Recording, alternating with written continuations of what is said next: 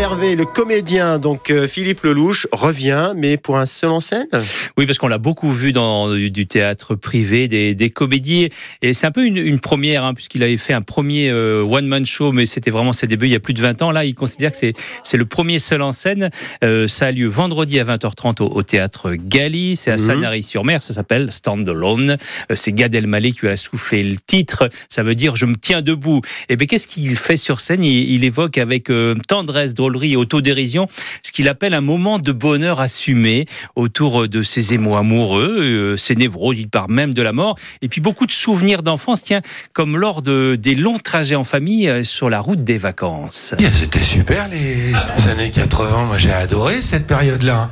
Même un peu avant, fin 70 quand mon père, on était dans sa 504, les vitres fermées, puis qui fumait. Et ma mère, je ne sais pas pour quelle raison, se parfumait systématiquement avant de monter en voiture. Alors quand elle montait, l'odeur de la gitane, l'odeur du parfum, du Sky de la 504 qui avait pris le chaud, plus l'odeur de ma grand-mère. Ah bah pour avoir la gerbe, on était pas mal, vous voyez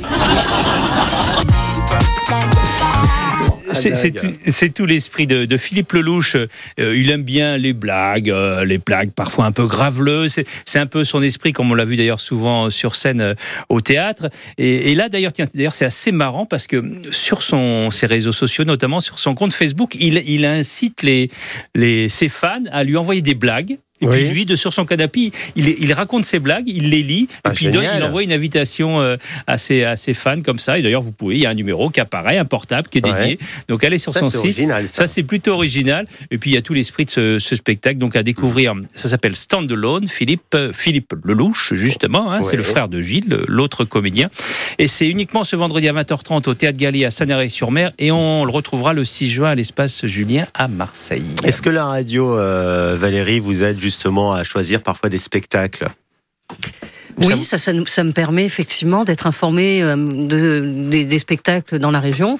Et quelquefois, effectivement, je ne suis pas toujours en train de, de lire les, les, les médias sur papier mmh. ou, ou sur, euh, ou sur le téléphone. Donc c'est vrai que quelquefois je rebondis sur les informations que j'entends. Justement téléphone. Je rappelle Valérie, donc euh, auditrice de France Bleu Provence à Aubagne et, et, dans notre studio ce matin puisque c'est la journée mondiale de la radio et on invite au fil de la journée des auditeurs à découvrir l'intérieur euh, du décor entre guillemets autour de la table et puis les coulisses. La radio se consomme aussi aujourd'hui sur le portable. Vous avez dit portable. vous l'écoutez beaucoup par le portable ou pas? Oui, pas mal. Ouais. Pas mal à la, à la maison d'ailleurs. c'est sur le portable. C'est plus pratique. Absolument. Bon, dans la voiture, c'est autoradio. Autoradio. Les enceintes ouais, portatives aujourd'hui, on a son ah. portable. Mhm. Euh, moi, je le fais à la maison. Mm. oui, une appli et comme ça, on le réécoute. Mm. Et vous, euh, Émile Laplantuc Je confirme aussi. Euh, pas trop quand même avec le portable.